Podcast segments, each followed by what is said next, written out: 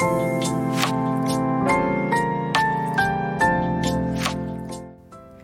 さんこんにちは。こんばんは。小川智子です。心の扉を開く幸せ先生術。この番組は輝くあなたへ西洋先生術とヒプノセラピーの情報をお届けする番組となっております。さて今金星がひときわ輝いているのをあの帰りの道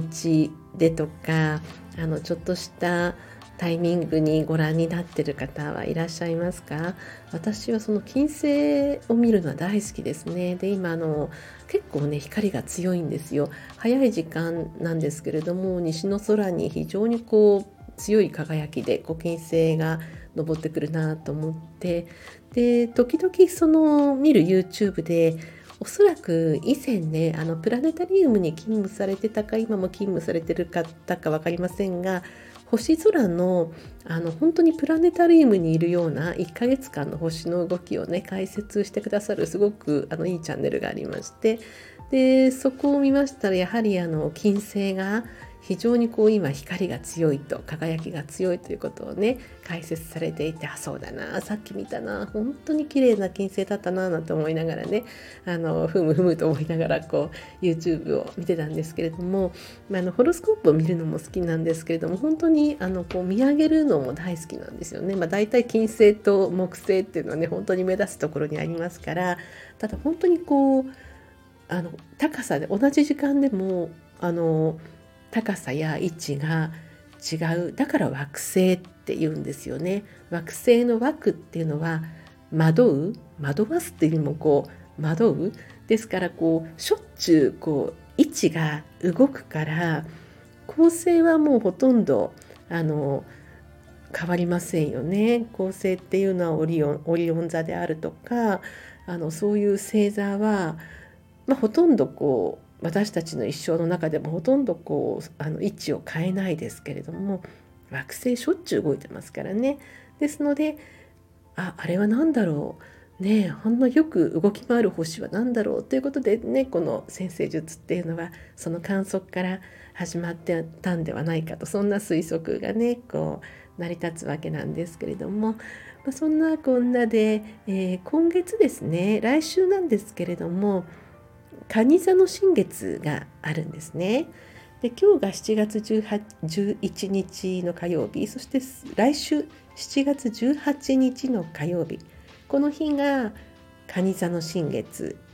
ですねで新月っていうのは物事を始めるのにとてもいいタイミングなので今日から1週間は蟹座の新月からちょっとあの、まあ、新しいことをあの次の段階にとかいろいろこう今調整していくのにいい期間なんですけれども特に今回の蟹座の新月はただの新月だけではなくて濃度軸っていうのが変わるんですね。でこれは1年半ぶりに変わるだいたい1年半濃度軸っていうのがあの同じ場所にあるんですよ。これは太陽と月の位置からこう計算されたポイントなんですが1年半ぐらい1つの星座1つというか向かい合った2つの星座ですねにいてでそれが今度あのこの蟹座の新月のタイミングで1年半ぶりに移動するそれがお羊座と天秤座っていう軸にこう移動するんですね。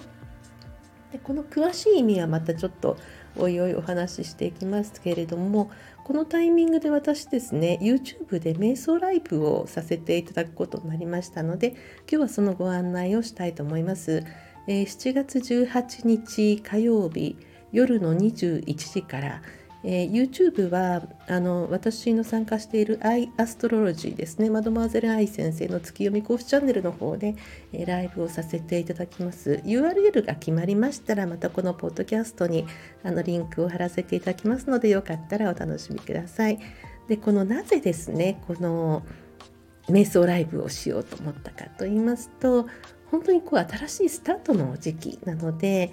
皆様の持っている近未来のイメージですね。3ヶ月後の私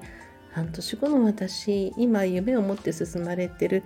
1年後の私、まあ、それぞれの方のこうおぼろげに見えているこう未来の自分の姿が終わりかと思いますのでそのおぼろげに見えている自分の姿を、まあ、誘導瞑想でこうみんなでその夢を持ち寄ってその誘導瞑想の中でご自身の少し先のご自身の姿に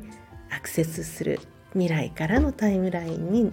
乗っていく。そういう感じのあの瞑想会にできたらいいなと思うんですが、まあ、ちょっとこれも慣れもありますので、まあ、今回はねあの体験会みたいな感じでしていただいてでまた来月再来月とありますので一回手順が分かるとあのあこういう感じなんだなってことが分かってこうスムーズにこうリラックスしてねできるかと思いますけれどもでここでですねあの一番のポイントっていうのは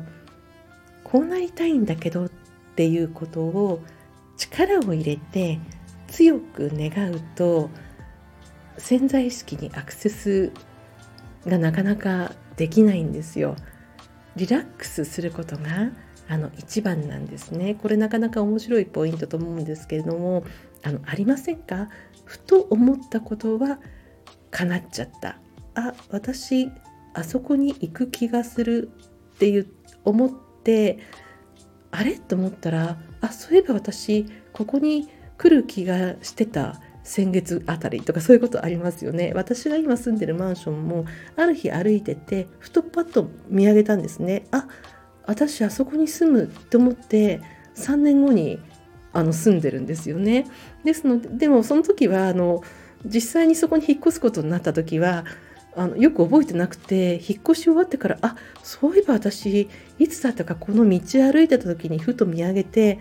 あなんか私ここに住む気がするって思ったと思い出したぐらいなんですね。でそのぐらいにこう力が入ってない方があのスーッとこうねそこに向かって流れていくんですね。ですので、えー、リラックスしてこう自分のちょっと先の自分の姿にリラックスしてこう姿を重ね合わせるようなイメージですねそんな感じでしていくとあの気が付かなくても何て言うんですかね流れがちょっといろんな情報が入ったりとかちょっといろんな流れが来たりしてそこにスーッといけるような感じにそしてもちろん現実での努力とかねそういうものはあの大切なんですけれどもですから現実と心の世界のハイブリッドな生き方ですよね。そういう感じのご提案ということでさせていただければなと思ってるんですがただこれもねお楽しみの部分で蟹座の新月ですから蟹座という星座の持つエネルギーをあの使いながら